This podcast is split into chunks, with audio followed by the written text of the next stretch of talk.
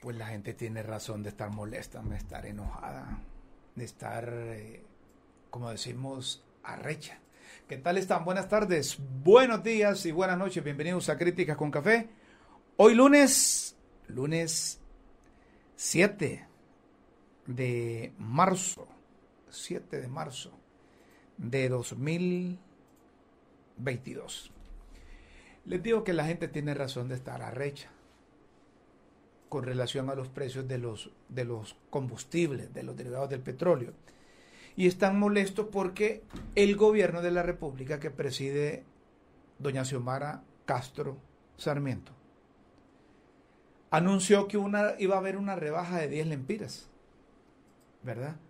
Yo no sé si esa rebaja se puso en práctica o solo fue en papel, pero a mí me gustaría que ahora, así como están los precios de los carburantes, que a partir de hoy aumentaron eh, lempiras. Hasta tres lempiras aumentaron el precio de los derivados del petróleo. Ya les voy a explicar, pero les decía, a mí me gustaría que ahorita, como dice doña Chila, dice, mire, mire Rómulo, sí, a mí me gustaría que ahorita bajaran los 10 lempiras. Ahí sí me convence doña Xiomara, dice. Pues a mí también me convencería, le digo yo, si, si le bajan los, los 10 los 10 lempiras. El problema político es de hacer promesas. Hacer promesas de algo que no depende necesariamente de Honduras.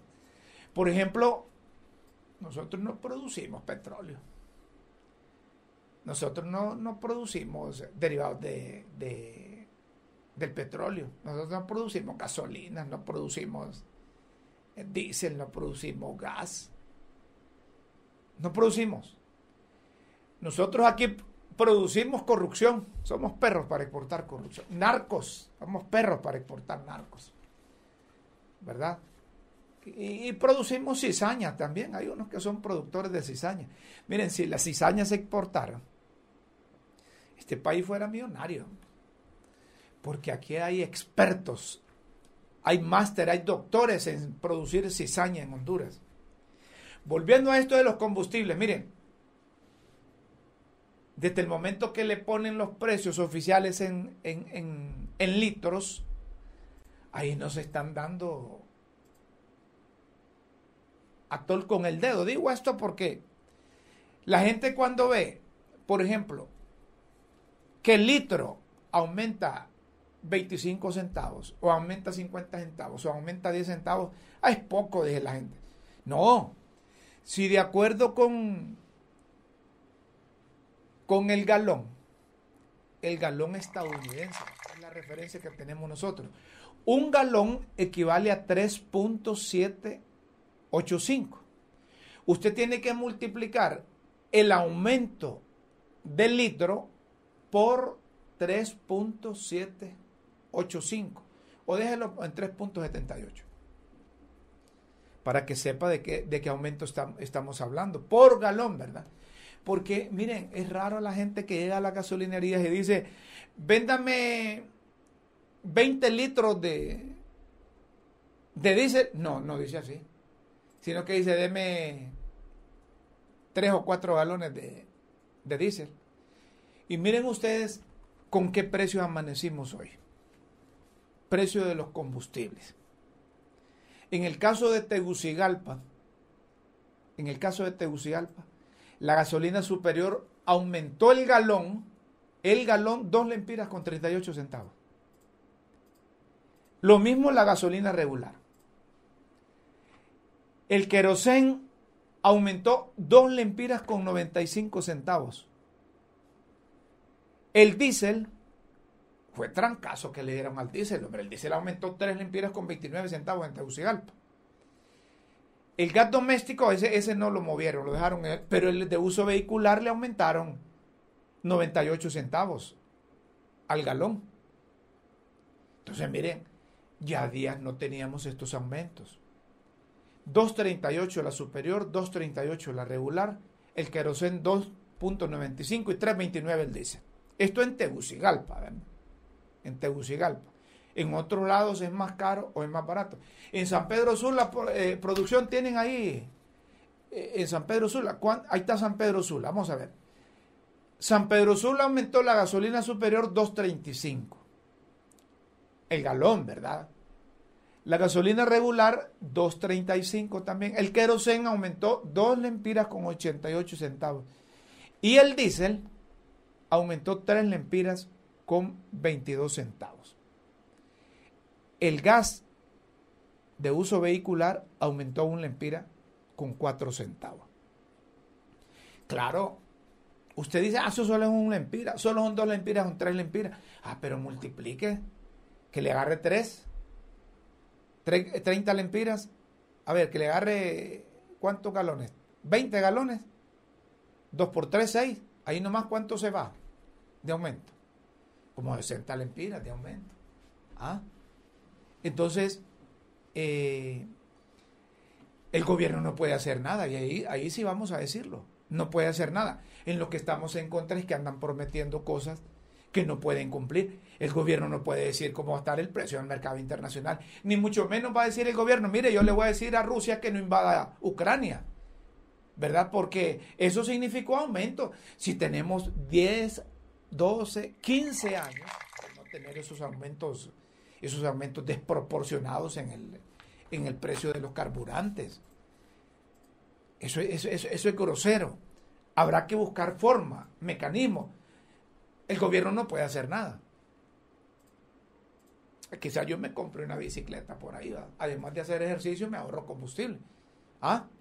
Pero es que eh, tendrían que garantizarme también la, seguridad ciudadana, ¿verdad? Que, no me van a saltar con la bicicleta. Y yo sí compraría, sería una bicicleta de, esas, de, esas que le gustan a, a María Elena Mondragón, la amiga María Elena Mondragón, de las que usaba Mincho Mincho Cuello allá en, en Choluteca, deja el número 28. Bien sabe Oscar Narváez y Memo Matamoros, lo mismo que Leonel Giannini, de qué bicicleta les hablo, porque ellos anduvieron mucho en bicicleta. Me dicen que anduvieron en bicicleta sin tubo. Quienes sí están fregados, quienes sí están fregados, dejamos a un lado los combustibles, ojalá que hayan medidas eh, quizás de ahorro, quizás de los funcionarios, hombre, yo he visto funcionarios que andan con esas prados todavía Ojo, si la gente votó por cambiar esa cosa, ¿verdad? Y que los vehículos de lujo ya dejen de usarlos, hombre, si, si, ustedes no, no tienen que andarse escondiendo. La gente votó por eso, ¿verdad? Por cambiar esa cosa, por ahorrarse. Dejamos a un lado los combustibles y nos vamos a la gente que sí tiene problemas allá en el Valle de Sula. Allá en el Valle de Sula, con, esos, con esas actividades que medidas de mitigación por aquí, medidas de mitigación por allá. Desde hace años venimos hablando de esas cosas y se hacen millonarios, hay un montón de empresarios, un montón de empresarios eh, de diferentes partidos, ¿verdad? Cuando está el Partido Liberal, favorecen a empresarios liberales y cuando están los nacionalistas, favorecen a, eh, a los eh, empresarios nacionalistas. Y ahora que están los de libre, seguro que van a favorecer a los empresarios de libre. Miren, ahí hay constantes inundaciones en la zona norte del país. ¿verdad? Y la gente que produce, bien sea plátano, palma, ¿verdad? Eh, tiene problemas y lo tiene todos los años. Y todos los años a esa pobre gente la pasan engañando.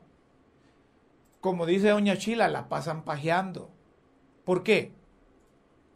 Porque es una destrucción enorme la que se da cuando hay, cuando hay inundaciones.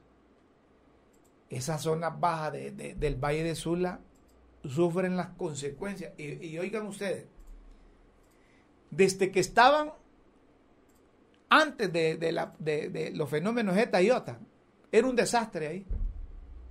Ahí solo para, que para tomarse la foto es que los empresarios hacen una cosita y se olvidan ahí. Si hubiesen hecho buenas obras en el Valle de Sula, seguro estamos que no tendrían las consecuencias que tienen los productores de palma, ¿verdad? Los productores de palma. Y, miren, es un, desastre el, el que hay ahí, hombre. Y tienen que pegar el grito al cielo los productores porque o para llamar la atención de las autoridades. Ahí se pasan reuniendo con diputados. Ahí se pasan reuniendo con diputados. Hoy me dicen que hubo una reunión entre productores y diputados. A saber a qué llegaría. A saber a qué llegaría. Pero hubo reunión de diputados. Yo como no conozco a los diputados de allá del norte, ¿verdad? Yo solo conozco al Chele Castro. No sé si estaría el Chele Castro ahí. Silvia Ayala, yo la conozco, no sé si estaría ahí. Ah, el, eh, eh, el abogado Barrios, también, ¿verdad? Que aquí estuvo con nosotros. Es de esa zona. A saber si ellos estuvieron en esa reunión. Pero estamos tratando de comunicarnos precisamente con, con, productores, ¿verdad? De la zona. déjame a fotografías de, las inundaciones ahí. A ver, déjame a fotografías de las inundaciones. Pero poneme toda, porque tenés más fotografías del, del daño, ponémelas ahí para que la gente que nos está siguiendo ahorita se dé cuenta de, la, de las consecuencias. La gente tiene que andar en lanchas ahí, hombre. Tiene que andar en lanchas. ¿Ah?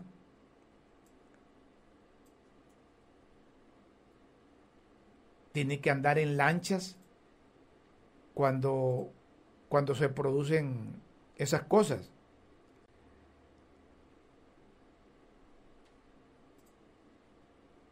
Sí, ahí, ahí, está un productor. A ver si, si, si se mete ahí. Entra ahí, correcto. Ahí, para que, sí, hombre, porque eso es una grosería lo que hay ahí, hombre.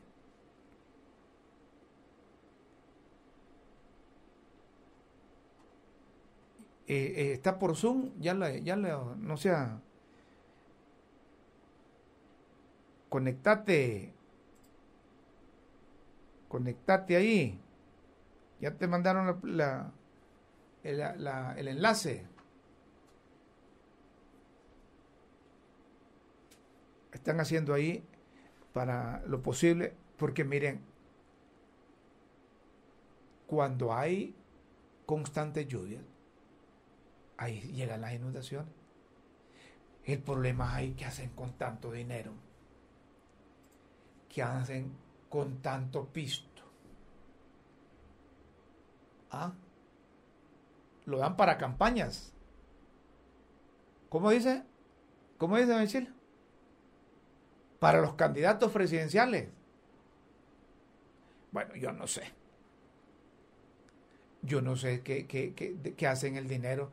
Pero miren, desde que yo tengo uso de razón, escucho que, que la Comisión del Valle de Sula, que el Valle de Sula aquí, que el Valle de Sula allá. Hasta, hasta nombre.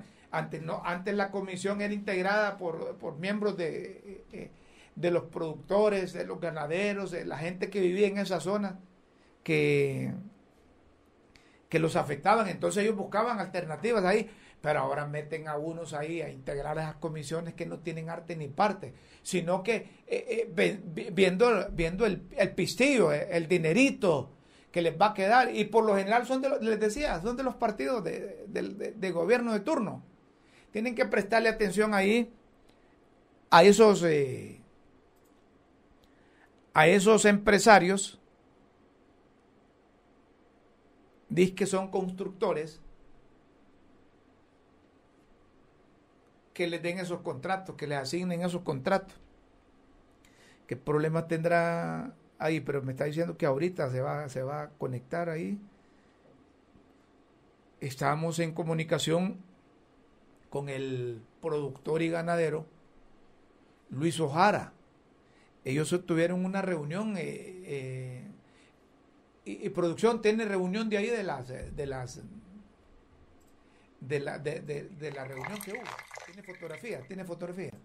Póngalas ahí para ver si identificamos a alguien, a alguien de esos um, de esos eh, eh, diputados, a ver si esos diputados le van a dar seguimiento, porque miren, los diputados lo que hacen es que buscan al de, al de recursos naturales, ¿verdad? Buscan, por ejemplo, le dicen, mire, allá auxíliale Eh, eh, pero es que estos, de, estos productores de esa zona parece que se conforman con poco, les llevan unas semillas y ya los conforman. Pero las obras, oígame, ¿desde cuándo están esas obras, esas cosas pendientes? ¿Desde cuándo se están dando las, eh, las inundaciones? ¿Desde cuándo hay pérdidas? Miren, si esa gente no se recupera de las consecuencias de, de, los fenómenos naturales, esta y otra. Imagínense ustedes. Ajá. Y, nos cae la pandemia. Esa gente sobrevivió. Ah, correcto, ahí están, ahí están una fotografía. Mire, pero yo, yo ahí veo un. Ahí veo un. no sé si es diputado. Sí, hombre, ahí está el Chele Castro, ese es el Chele Castro. ¿Ah? Yo creo que ese es el Chele Castro, el que está ahí. Lo veo más. Mm, ha bajado de peso el Chele Castro. Pero no sé si hay otros diputados. Yo no veo a Fátima Mena ahí. Yo no veo a Silvia Ayala en esa fotografía. Porque cuando se trata de ayudar a la comunidad, se trata de ayudar a la comunidad, deben ir todos los diputados, hombre, si no es que van a poner dinero los diputados, los diputados para eso deben de servir de mediadores, ¿vea? para interceder ante las autoridades correspondientes. Y mire, mire, usted ahí, que ahí está esa muchacha, yo no sé si es, quién será ella, porque tuvo que subirse a una piedra, porque, porque es muy, muy pequeña, ¿va? Para que, para que medio la vieran. ¿ah? Pero los diputados está bien que lleguen ahí. Yo no tengo seguridad si aparece al Chele Castro, es que ahora con mascarilla, ¿verdad? No, no, no, no, no se sabe. No se sabe si es. Pero, bueno, no sé, ahí está, está conectado, don Luis. Don Luis, ¿está en línea? A ver si, si me escucha. Don Luis Ojara. Conectémonos allá. No, no sale. Ahí está. No. No está hablando. Luis, ahí debe tener, eh, debe tener eh, desconectado el micrófono, o, pero está la imagen. Tampoco. Ni la imagen ni el micrófono. Es que estos productores, algunos de ellos están están chúcaros. ¿Ah? Sí. A ver si se conecta, tampoco no le sale. Bueno, entonces, eh, ¿cómo le hacemos? Vamos a hacer una, una, una, una, breve pausa aquí. Tal vez se comunican estos productores de allá del Valle, del de Sula para que nos, eh, nos digan las conclusiones que llegaron con la reunión de, los diputados, porque, porque ya día se viene hablando de esta cosa. A mí lo que, lo que me molesta es que, que a la gente la estén engañando, ¿verdad? Y que lleguen políticos y que después los empresarios se queden con el dinero y no finalicen las obras. Y eso ha sido una costumbre ahí. Hay que parar esas cosas. Yo estoy seguro que con doña Xiomara se va, se, se va a parar esa cosa. Se va a parar esa cosa porque porque la gente fue a votar por ese, este gobierno precisamente para estar en contra de, esa, de, esos actos de corrupción que se venían dando ahí en el Valle de Sula. Pero si van a favorecer a empresarios también, que solo porque están vinculados con el partido de gobierno los van a favorecer, esas cosas no, no, no, no, no, no va con nosotros. Nos separamos un poco luego, y luego seguimos aquí en Críticas con Café. Seguimos en Críticas con Café. Ya está la conexión con don Luis Ojara, es productor y ganadero. Don Luis, ¿qué tal está? Buenas tardes. Muy buenas tardes, licenciado Rómulo. Ah, Muy buenas tardes. Perfecto, qué bueno, qué bueno que haya logrado contactarse porque hoy tuvimos acceso a unas, a unas eh, fotografías que nos enviaron de esa zona y, y nos dijeron que se habían reunido ustedes, los productores, con diputados con diputados. ¿Cuántos diputados y quiénes fueron los que llegaron? Y, si nos puede explicar las conclusiones de esa reunión. Sí, hoy tuvimos eh, una reunión con tres diputados ¿verdad? Los cuales habíamos convocado nosotros, uno de la bancada del Partido Nacional, que es el doctor Yar, eh, la diputada por Cortés, la señora Katia Crivelli, el Partido Liberal, y también eh, la diputada Karen Martínez del PAC. Eh, la invitación se le había hecho a siete diputados, de los cuales llegaron tres y dos se excusaron por razones personales. Y el tema, pues... Solo llegó el diputado Yar, Katia Crivelli y Karen Martínez y Karen Martínez. No llegó nadie, no llegó nadie del partido de gobierno. No, nadie, no llegó nadie del partido. Ah, ahí está la cosa, sí. Cuando se trata de ayudar a los productores, brillan por su ausencia. Pero, ellos en qué les van a ayudar si están en la llanura, están peor que ustedes, estos diputados. no, nosotros eh, hablamos con, los, los diputados liberales, y los diputados del Partido Nacional y la diputada del PAC. Nosotros próximamente eh, ya les estamos presentando a ellos, ¿verdad? Para que es un, es un comienzo, Rómulo, para que se de una vez por todas solucionar el problema de la contaminación del río Chamelecón y el río Lúa. ¿verdad? Y también el otro tema que es eh, eh, una ley que vamos a presentar al Congreso Nacional, pero antes vamos a ir, hoy se agendó ya para la la, el próximo mes de abril la presencia de nosotros como productores de palma aceitera en el lugar, en Tegucigalpa, para exponerles sobre lo que nosotros queremos, una ley de protección al sector palmero. Iniciando la reunión, pues la cuestión es que eh, aquí estamos siendo bastante dañados por la cuestión de, de, la contaminación del río Chamelecón. Tenemos problemas con nuestros ganados eh, y también con nuestros cultivos y ese, eso nos ha perjudicado. Hablemos de esta iota. Esta iota sobrepasó y tiró agua, salió agua, pero en realidad el problema de la inundación no fue tanto, no fue tanto el daño el que provocó lo que es la contaminación. Y eso, eh, la contaminación es la que es la que nos terminó de dañar a nosotros nuestros cultivos, al grado de que las cosechas se pudrieron, hubieron plantaciones de 40 manzanas, solo quedaron con 5 manzanas, y totalmente. En tiempos de inundación normal, esto pues el agua sube y baja con tranquilidad. Hoy la contaminación nos llegó, nos agarró completamente desprevenido y hemos nosotros identificado los sectores que más nos contaminan. El sector que más nos contamina, Rómulo, es eh, las maquilas. Las maquilas están creciendo de una forma muy desordenada y por lo consiguiente esto pues, por no tener el debido control de los departamentos de ambiente de las municipalidades, esto pues, ellos tiran, tiran todas sus aguas, pero hacen una lagunita ahí de mentira y después tiran sus aguas al río Chamelecón. Y nosotros ah. estamos a dos, kilo, a dos kilómetros de lo que es la barra del Chamelecón. Todas esas aguas residuales. ¿Y ustedes han, hablado con los maquiladores, don Luis, para evitar esta cosa? Nosotros venimos eh, eh, personalmente hemos venido teniendo pérdidas y hemos enviado personas, hemos hablado, pero cuando hay aquella cuestión de, de, de, contudernio con las municipalidades, ah. vienen, hacen un pequeño informe y ya eso ya dicen, no, no, ya lo vamos a arreglar. Y eso lo ha venido haciendo por años.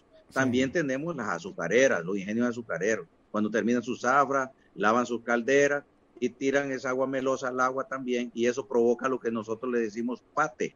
Y ese pate pues arrasa con todo lo que es la vida eh, marina, o sea, termina hasta con las sardinitas que nosotros les decimos y el agua completamente infistiótica. ¿Cómo se, soluciona, ¿Cómo se soluciona el problema de los productores ahí?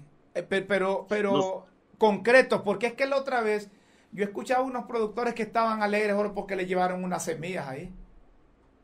No, es que la cuestión es cuando se habla de que, cuando se habla de una eh, ayuda de gobierno y dan un bono, bono tecnológico, eso es una cuestión familiar, ¿va? eso solo viene y, usted puede sembrarlo en, el solar de su casa y aquí los productores, los solares son, manejan dos, dos tareas, tres tareas, hablando en términos eh, campesinos. Y eso pues la semilla es, es, algo que viene a ayudar en la alimentación eh, familiar no para una cuestión de, de, mayor arraigo productivo. Aquí el problema más grande que tenemos es el, la productividad. Está en riesgo la productividad. Y cuando hablamos de productividad, estamos hablando de aproximadamente, solo en este sector, se están prácticamente eh, maquilando un promedio de 3.000 toneladas de fruta. Entonces, y, esa, y esas, nivelar esas 3.000 toneladas de fruta nos ha costado más de un año, Rómulo, tratar de levantar nuestras fincas nuevamente. Pero no, hemos llegado a la conclusión, después de todas las visitas técnicas, que el mayor problema que tenemos es la contaminación del río, porque esas aguas se botan y llegan a las plantaciones y recuperar eh, nuestra productividad dentro de lo que es la palma implica de seis meses en adelante. ¿Quiénes son los que contaminan el río? Y le pregunto concretamente, don Luis Ojara, si han robado el dinero para las obras de mitigación en el Valle de Sula? Eh, es que ese las obras de mitigación del Valle de Sula las maneja la Comisión Ejecutiva del Valle de Sula. Ese, eso son de bordos y esas cosas. Y se manejaron un promedio de 800 y pico de millones de lempiras, prácticamente el presupuesto de cinco años de, de la comisión. Y, pero al final de la jornada, la inundación si viene y nos perjudica, pero quien nos mata la plantación es la contaminación. Y los mayores contaminantes que tenemos nosotros son las maquilas y la municipalidad de, Puerto, de, San Pedro Sula. San Pedro Sula, definitivamente, con ese problema que tiene de aguas de San Pedro, no ha podido solucionar, o sea, escuche bien, una ciudad, la capital industrial de Honduras, no tiene lagunas de oxidación. Es increíble. increíble. Entonces, es increíble, o sea, estamos hablando de, una ciudad donde, donde se especula que, va a venir un personaje tal, que vamos a tener visitas, que somos la ciudad del adelantado, pero no tenemos lagunas no tienen lagunas de oxidación. Y San Pedro Sula viene, contamina y agarra hacia abajo el río Chamelecón, esas aguas eh, eh, eh completamente, pasan por la Lima, el municipio de La Lima, pasan por el municipio de Choloma, llega al municipio de Puerto Cortés y aquí le servimos de resumidero a todas esas aguas. Y por eso estamos un poco ya molestos y estamos levantando, Rómulo, estamos levantando todo un historial de pérdida, porque ahora, ya con, con las presencias que tenemos, las reuniones con estos diputados, vamos a ser claros y contundentes. Nosotros no podemos seguir poniendo el lomo. Alguien tiene que pagarnos nuestros daños que recibimos a nuestros cultivos y a nuestros ganados. Totalmente de acuerdo. Bueno, muchas gracias, don Luis. Un fuerte abrazo y ojalá que las alcaldías, la Maquila, la alcaldía de San Pedro Sula, de la Lima, dirijan la mirada hacia ustedes y que ustedes también reclamen seriamente eh, porque son los que sufren las consecuencias. Gracias, Rómulo. Próximamente en, en abril ya estaremos en Tegucigalpa exponiéndole a las diferentes bancadas el proyecto de lo que es eh, eh, ley de protección al sector palmero. Perfecto. Gracias al productor y ganadero Luis Ojara desde el Valle de Sula con los inveterados problemas que viven en aquella zona. Nos separamos unos instantes aquí en Críticas con Café y luego seguimos con ustedes. Saludo muy efusivamente al distinguido y experimentado periodista, buen amigo, don Rómulo Matamoros que se inicia una nueva etapa en su vida profesional con su programa tan ampliamente conocido y preferido por muchos, incluido yo, Críticas con Café, esta vez a través de las redes sociales. Muchos éxitos, querido amigo, y siempre manténgase crítico, propositivo, demostrando la alta calidad profesional que usted tiene.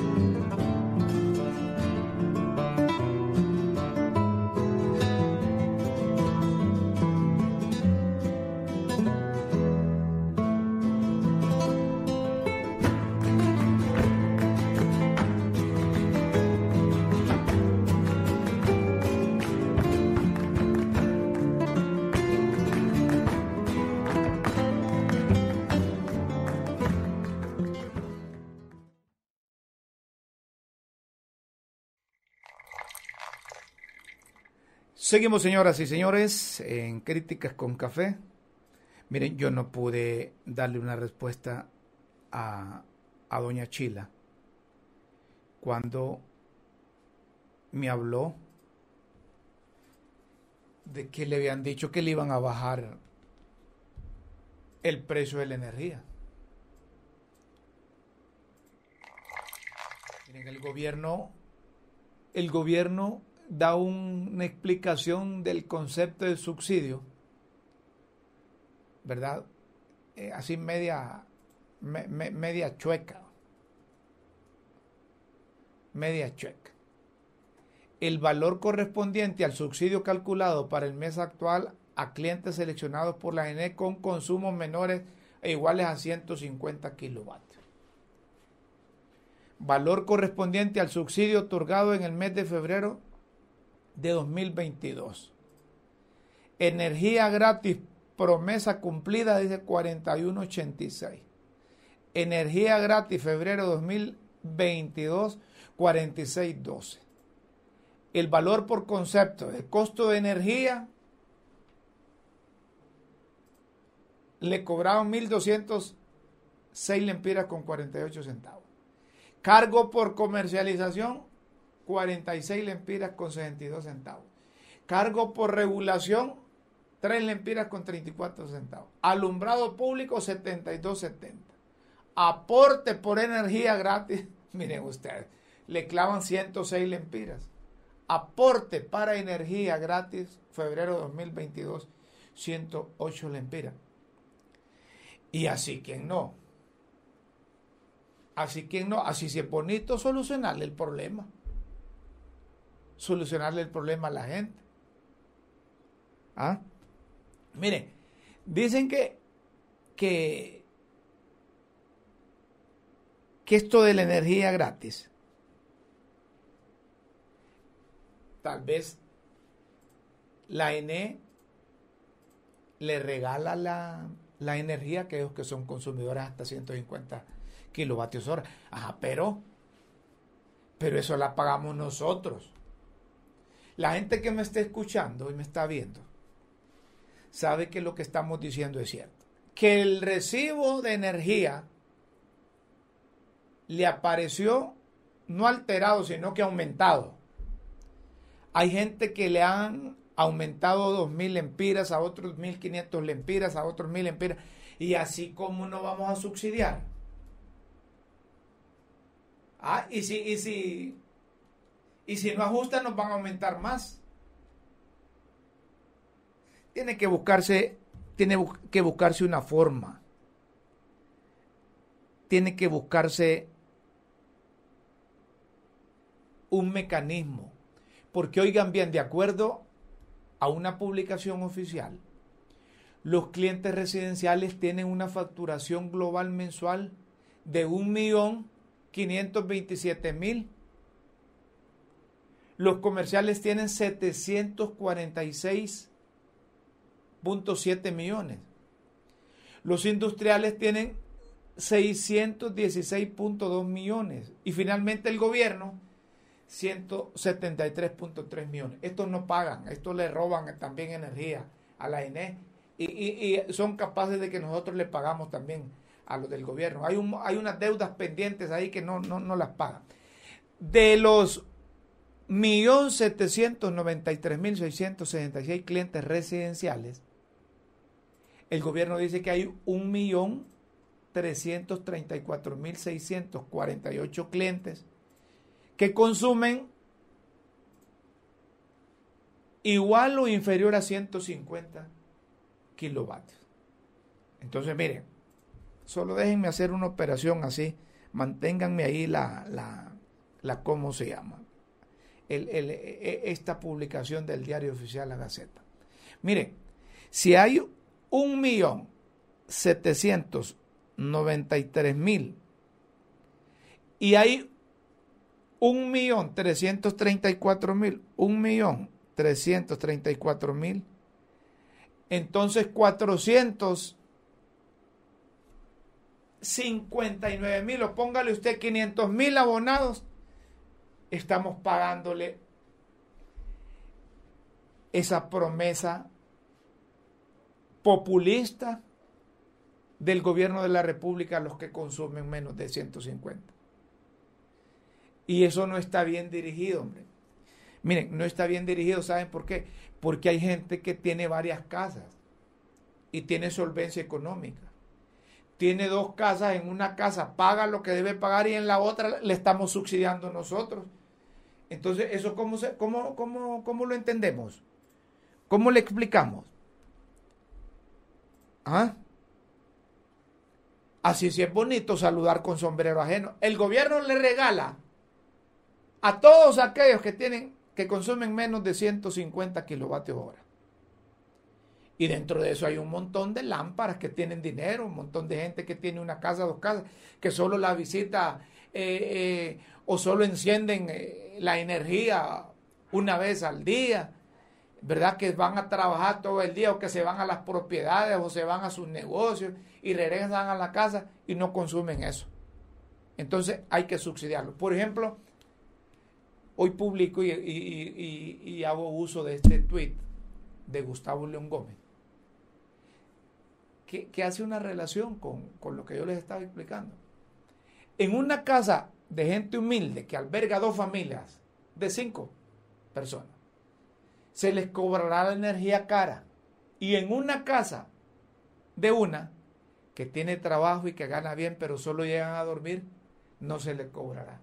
Miren, qué, qué, qué, qué, macanudo. Por ejemplo, dice don Gustavo León Gómez, pero la MIPYME que genere el ingreso de todos los pobres y los ricos pagará el plato roto. Esto es bueno que se interprete bien. En una casa de gente humilde que alberga dos familias de cinco, se le cobrará energía cara. Y en una casa de una que tiene trabajo y que gana bien, pero solo llega a dormir, no se le cobrará porque nosotros estamos pagando. La MIPYME que genera el ingreso de todos, los pobres y los ricos también, pagará. Aquí estoy totalmente con, de acuerdo con don Gustavo León Gómez. Porque eso tiene relación con lo que yo les decía. Hay gente que tiene dinero, tiene tres o cuatro casas, y, no pasa en una casa, no enciende los focos, no consume energía, entonces le vamos a estar regalando nosotros. Por eso es que sale gente diciendo, ay, a mí, gracias al gobierno, que a mí no me cobró, no me cobró la, la, la energía en tal casa. ¿Y cómo le va a cobrar si solo llega cuando tiene fiestas, cuando hace reuniones, cuando tienen esos bacanales ahí? Así sí es bonito. Pero a nosotros nos están topando. A nosotros nos están nos están jorobando. A propósito de esto, está con nosotros el economista Julio Raudales. Él es rector de la Universidad José de Silvio del Valle, además es sociólogo. Y, es un hombre que conoce este, este asunto. Digo, Julio, ¿puede aceptarme una comunicación? Le digo yo, para que hablemos un poco o me explique, porque yo lo que estaba diciendo aquí hace unos instantes, don Julio, no sé si, si estaba siguiendo el programa, estaba diciendo que eso no está bien dirigido, ese, ese subsidio. Porque si Julio Raudales tiene una casa y va a trabajar a la Universidad José de Silvio del Valle y solo llega a encender el foco al regreso, le están regalando esa cosa y Julio tiene capacidad para pagar la energía de esa casa. Así debo interpretarlo, Julio. Buenas tardes, bienvenido a Críticas con Café. Hola, muy buenas tardes, Rómulo, y a todo el enorme del auditorio de Críticas con Café. No puedo estar más de acuerdo contigo, Rómulo. Eh, yo creo que uno de los elementos clave en el tema de los subsidios, si es que vamos a poner subsidios, que yo siempre pienso que hay que pensar, que hay que reflexionar muy bien si, si se va a, poner una, una, si se va a establecer una política de este tipo, es eh, la focalización, es decir, asegurarnos que el subsidio beneficia a los más pobres. Pero en el caso de, la, de este subsidio de la energía eléctrica, es bastante discutible para empezar por lo que estás diciendo, porque eh, hay una gran cantidad de personas que, por ejemplo, tienen casas de campo, que tienen eh, propiedades fuera de la ciudad eh, y que son personas con dinero, pues que, que, que, perfectamente pueden pagar y que casi no usan su, su, propiedad y que por lo tanto entonces van a, van a salir beneficiadas con este subsidio. Y sin embargo, también hay una gran cantidad de personas, Rómulo, en los barrios marginales que eh, están conectados a la red y que definitivamente eh, eh, no van a tener ningún beneficio de esto porque tienen pues una gran cantidad de, por ejemplo, estufas eléctricas, hasta una de esas de una hornilla. Hay, que, hay que pensar, Rómulo, por ejemplo, que eh, un, 150 kilovatios hora te los consumís en unas poquitas cosas. Sin embargo, por ejemplo, una estufa eléctrica eh, te consume 150 kilovatios en, tres días. Eh, si vas a cocinar los frijoles ahí, si vas a cocinar la, la, carnita ahí que te vas a comer o el arrocito que te vas a comer. Entonces, yo no estoy tan seguro de que la focalización de este subsidio sea la más adecuada. Por otro lado, resulta incomprensible, Rómulo, y eso, ese quizás es la mayor, es el mayor punto en donde debemos reflexionar. Resulta incomprensible que una empresa que está quebrada en este momento eh, esté eh, subsidiando el consumo a costas del gobierno o a costa de, de, de, los mayores consumidores que al final van a terminar por afectar las mismas finanzas de la empresa nacional de energía eléctrica. ¿no? Don Julio, Usted ha dicho algo que coincidimos, estamos de acuerdo, que no está bien focalizado. Pero lo más grave, desde mi punto de vista, es que no es que estamos en desacuerdo que se le regale a la gente pobre. No estamos en desacuerdo que se le ayude a aquellos que no tienen ingresos, porque hay, una, hay un alto porcentaje de la población que vive en, en extrema pobreza. No, estamos objetando eso. Lo cuestionable es que el gobierno dice que le va a regalar, que no le va a cobrar energía a aquellos que consumen hasta o menos de 150 kilovatios hora, pero nos clavan a nosotros el aumento, eh, eh, lo, que le están regalando a los demás. A mí me parece que hay que buscar una forma que el gobierno subsidie, pero no, no, no a costilla de los demás. Es que al final, Rómulo, todos vamos a pagar eso, ¿verdad? Aunque te lo claven a vos o se lo claven a las empresas, eh, el, el, problema es que eh, si no es así, pues el gobierno va a tener que ver una forma de sacar más impuestos o de sacarnos más impuestos para que, para que nosotros paguemos ese consumo. Entonces ahí yo estoy totalmente de acuerdo contigo. Hay un incentivo perverso en esto. ¿Y cuál es el incentivo? Que si tú, eh, fíjate, si tú no le cobras ese dinero, supone que sean, ah, supone que sean 200 lempiras al mes, los que pagarías por 150 kilovatios, que no es eso, ¿verdad? Pero supongamos que sean 250, ¿en qué se va a consumir esa gente? Yo creo que el gobierno debe pensar esto. Cuando tú le liberas a las personas el, el, el pago de la energía, las personas generalmente van a utilizar esto para comprar otras cosas. Ojalá que fuera Rómulo para comprar comida.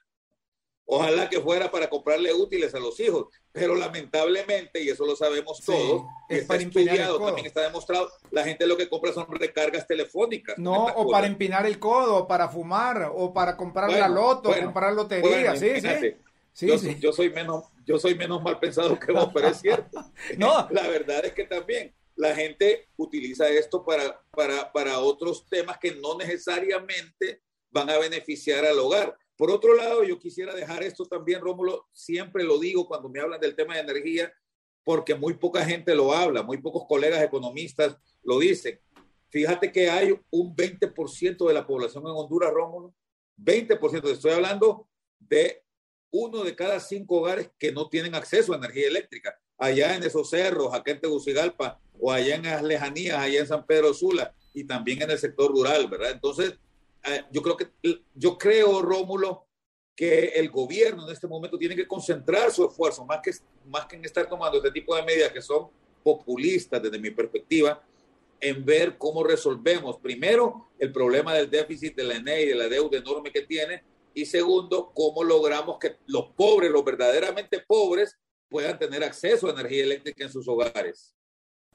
A mí me parece que, que así es fácil administrar la N para recuperar dinero. Y yo no creo que todo ese dinero sirva para subsidiar a los aquellos, sino que sirve para acumular ahí en las finanzas de la INE y estar pagando e, e, esa deuda impagable que, tiene. No, el asunto del ENE es bastante delicado, mucho más delicado que eso, eh, Rómulo. Eh, va a ser bastante difícil y se requiere de mucha pericia eh, para poder eh, solventar ese, ese que es el problema más grave que tiene el fisco hondureño en este momento, ¿verdad? Estamos hablando, eh, Rómulo, de, 70, de 75 mil millones de lempiras que además se están, se están agrandando cada día. Cada día que pasa, esa deuda está creciendo más.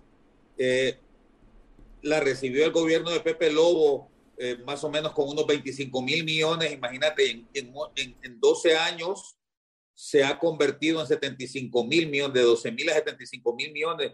Si no resuelve, si no paran, si no le ponen un dique a, ese, a esa gran cantidad de fondos que están perdiendo cada día, Rómulo, el, eh, vamos a terminar con un gobierno que solamente va a recaudar impuestos para pagar la deuda del ENE. Está creciendo de manera geométrica este problema y yo no veo que ninguno de los tres gobiernos que han sucedido al de, al, de, al de Mel Zelaya haya hecho algo realmente eficiente para parar este problema.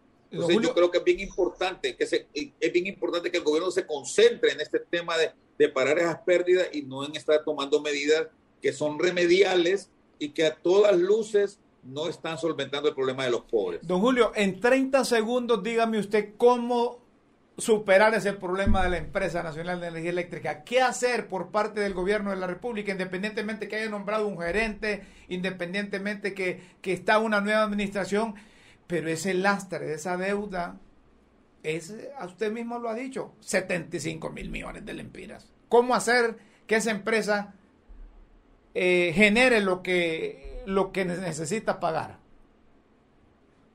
Rómulo, lo primero es llamar a todos los proveedores de energía con los que se tiene eh, una deuda y tratar de negociar con ellos un acuerdo, con un calendario y con una reducción en los intereses por mora y todo eso. Eso es lo primero que tienen que hacer. Entonces, yo lo que percibo, o a menos que esté equivocado, puede ser que esté equivocado Rómulo, es que el gobierno ya lleva 40 días en el, en el, en la, la presidenta lleva 40 días en el cargo y no he escuchado yo que se haya hecho un llamado para sentarse a una negociación de este tipo, que tiene que ser muy cuidadosa, muy inteligente y que requiere de personas que sean muy avesadas en el tema de negociación. Eso es lo primerito que hay que hacer. Y luego definir un calendario y una agenda para tratar de solventar el tema de las pérdidas que se están dando, que siguen dándose en la ENE a pesar de EH y a pesar de los esfuerzos que se han hecho. Te voy a decir algo. Rick Moncada hizo un buen esfuerzo en el, eh, durante el gobierno de Mel Zelaya anterior, ¿verdad? Eh, en el 2008 y separaron las pérdidas de manera adecuada. Se, separaron, las pérdidas se redujeron de 28% casi a 22%, eh, Rómulo, pero en este momento las pérdidas están en 37% ya. Entonces, eh, hay que tomar medidas, primero, como te digo, negociar el tema del endeudamiento porque a todos les conviene. A los proveedores, a las personas que son los tenedores de la deuda, ¿verdad? Les conviene que el gobierno emita un calendario para pagarles, porque no puede seguir el gobierno en esta mora.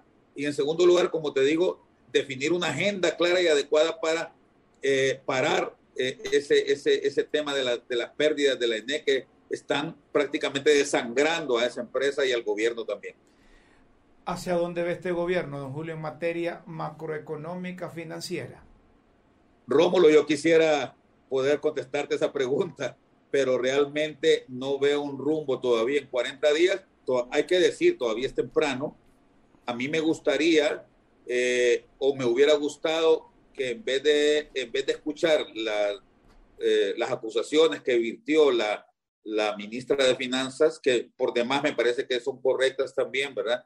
Pero más que eso, yo creo que la población lo que está esperando es un, una, una, eh, un rumbo que se defina por lo menos hacia dónde vamos y eso es lo que no hemos logrado eh, visualizar hasta ahora. Ojalá, Rómulo, que muy pronto el gobierno sí nos dé una ruta, nos marque una ruta de hacia dónde vamos caminando para reducir la inflación que está creciendo mucho para mejorar las finanzas del Estado y sobre todo para mejorar los servicios en dos sectores que son claves en este momento y urgentes, la educación y la salud. Y no sé si el gobierno eh, sabe de mal agüero porque mire lo que pasó, lo que está pasando allá, Rusia invadiendo Ucrania, se disparan los precios de los carburantes y hoy amanecimos con un trancazo nosotros. Bueno, a todos los gobiernos les pasa una cosa similar siempre. Acordate, eh, Rómulo, que sucedió al gobierno de Reina eh, comenzando la crisis de la energía eléctrica. En el gobierno de Flores se vino el MITS un año después o menos de un año después del iniciado. El gobierno de Maduro, pues, más bien fue un gobierno suertudo porque le perdonaron la deuda, ¿verdad? Pero sí tuvimos un par de huracanes ahí. Y luego, eh, eh, pues, el gobierno de Mel que ya sabemos cómo terminó lamentablemente. Y así sucesivamente, todos los gobiernos tienen que enfrentar este tipo de vicisitudes. Y lo importante, Rómulo, es tener gente que tenga la capacidad, la muñeca adecuada para poder solventarlas. El, mejor recuerdo que yo tengo de todo esto fue la forma en que Carlos Flores logró eh, movilizar a la sociedad hondureña después del huracán Mitch, pero de ahí no recuerdo yo nada más eh, eh, en ese sentido. bueno, por cierto que la administración anterior llamó a un montón de economistas, no sé si usted estaba ahí, no, no estaba ahí, yo por suerte. No estaba. No estaba, sí, porque dijeron que iban a hacer un consejo consultivo y le vendieron eso a la gente, que hasta la madre patria de España se iba a prestar para hacer sede allá. Y mire, ¿en qué quedó la cosa? El problema es que a Juan Orlando ya nadie le creía nada, Rómulo. Lamentablemente, cuando un gobierno pierde la credibilidad de esta forma, yo creo que eh, eso te lo da siempre la forma en que comenzás. Acordate que Juan Orlando en el 2014 dijo que no se iba a reelegir lo dijo claramente y lo dijo a los cuatro vientos y terminó religiéndose, ¿verdad? Entonces, eh, eh, ojalá que este gobierno no caiga en eso. Ya han habido varias promesas. Y no solo eso de Juan Orlando, dijo que no era narco también. Sí, es correcto. Entonces, el problema con Juan Orlando es que nadie le creía. En el fondo, todos sabíamos que Juan Orlando era mentiroso y que nos estaba mintiendo cualquier cosa que nos dijera. Ojalá que este gobierno se recomponga en eso, eh, Rómulo, y que muestre credibilidad. Una característica, la, característica más importante que tienen que tener los políticos y sobre todo los gobernantes, Rómulo, es certidumbre, que se sepa hacia dónde van. El problema con, y, lo estoy viendo yo prácticamente desde el tiempo de Mel Zelaya, es que nuestros presidentes no nos ofrecen esa certidumbre, ¿verdad? No sabemos, nosotros un día dicen una cosa, ah, tres días después amanecen diciendo una cosa totalmente distinta, y cuando decían los chinos, Rómulo, no hay viento bueno para un barco que no tiene dirección. Entonces es importante que le marquemos una ruta al país. Se hizo un esfuerzo con el Plan de Nación en el 2010, pero nadie, a nadie le importó, lo han dejado de lado y ahora, bueno, pareciera que las cosas van más o menos en el mismo sentido. Perfecto. Don Julio, muchas gracias por atender esta comunicación. Como siempre, Rómulo, es un gusto en tus críticas con café. Gracias. Don Julio Raudales rector de la universidad, decirlo, el Valle economista, un hombre de mucho prestigio. Y tiene razón lo que, en sus puntos de vista. La administración anterior, nadie le creía a don Juan Orlando Hernández. Y esto de la economía y la finanza, no le están prestando la debida atención. El gobierno, es cierto, tiene que informar, porque incluso yo lo he pedido en mis redes sociales, que informe eh, cómo encontraba el país. Pero ya a estas alturas, ya le informaron al pueblo hondureño y hay que buscar alternativas de solución. Miren, del 23 de enero a la fecha, ahí está esa cosa panda en, el Congreso Nacional y no, no, lo han querido solucionar y hay voluntad de todos los 128 diputados. A propósito de esto, eh, después de que aprueban esas cosas de la amnistía ahí en el Congreso Nacional, porque ningún juez dice que eso es ilegal, hombre. Es ilegal desde el punto de vista que la junta directiva que dirige el señor Redondo no se cumplió con los procedimientos establecidos. No tienen valor un juez o un magistrado decir, mire, eso no, mientras no hay un documento que respalde todo eh, eh, eh, de acuerdo con la ley las decisiones que se toman en ese poder del Estado. Pero todos los, yo no sé a quién le tienen miedo los, los jueces. Me dice doña Chila, ¿cómo? Miren, miren cómo es. La señora, como anda el timbo al tambo, me está diciendo que se reunió hoy don Mundo Orellana, don Luis Santos y don Hugo Noé Pino, que se reunieron en Cal. Hotel Kayak. Dice Doña Chila. El Hotel Hayak. Así es. El que está, ¿dónde? Ajá, en los próceres. Ahí estaban reunidos. ¿A qué hora? Mire, este, que estarán hablando. Pueden ser amigos. Pero yo no creo que es que están promoviendo ya a don Luis Santos para ponerlo de fiscal, ¿verdad? No sé si estarán haciendo. Pero ante todo tienen que legalizar esa cosa ahí, hombre, ahí en, la, en el Congreso. Elaboren un documento, todos los jefes de las bancadas lo publican en el diario oficial La Gaceta y sigamos con esas cosas que son buenas lo que están aprobando. Son buenas algunas cosas malas, pero la mayoría de, de lo que están haciendo ahí están buenos. Pero es ilegal porque no se ha respaldado con el procedimiento legal establecido. Antes de irnos, quiero felicitar al amigo, al colega periodista, escritor Roberto Quesada. Roberto Quesada hoy fue juramentado en Casa de Gobierno como representante de, Honduras ante la Organización de Estados Americanos. ¿Ah? Roberto Quesada. Saludos Roberto, éxito. Ahí está con la presidenta de la República y con él canciller hondureño.